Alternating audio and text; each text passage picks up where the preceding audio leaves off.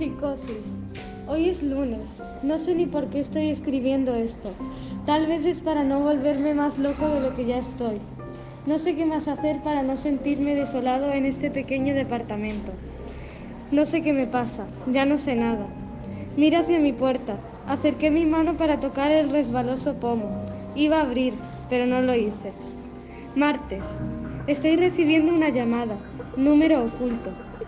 Fui al baño y pegué el teléfono en el techo. Bueno, reina un silencio abrumador. ¿Quién es? Me pregunta una voz ronca.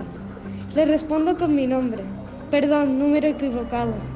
Me apoyo en la pared. Eso era extraño. De pronto, una voz familiar se escuchó. Era Amy. Menos mal, ella es la única persona en la que confío. Aún recuerdo el día en el que nos conocimos, en un parque infantil. ¿Qué recuerdos? Hey, ¿por qué no te vienes a la fiesta? No puedo, la casa está muy lejos. Le recuerdo. ¿Qué va? ¿Vives cerca? Claro que no, Amy. Ya sabes dónde vivo. Ah, es verdad. Bueno, nos vemos. Llamada finalizada. Esa no parecía Amy. Decía estar en una fiesta, pero solo había silencio. Su voz no era la misma, más neutra, más inexistente. Ya estoy volviéndome esquizofrénico de nuevo. Miércoles. He comprado una cámara de seguridad y la he puesto en la entrada. Me acuerdo que tengo una vieja computadora. La abro. Antes de que viera nada me llega un correo anónimo. No confíes en tus ojos, decía. Me pregunto si podemos confiar en nosotros mismos. Tocan la puerta. ¿Amy? Parece ser ella.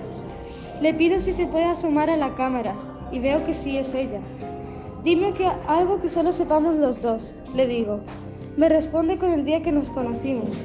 Junto, justo cuando le iba a abrir, me acuerdo de lo que escribí ayer. Había dicho exactamente lo mismo. Ella no era Amy, no, no lo era.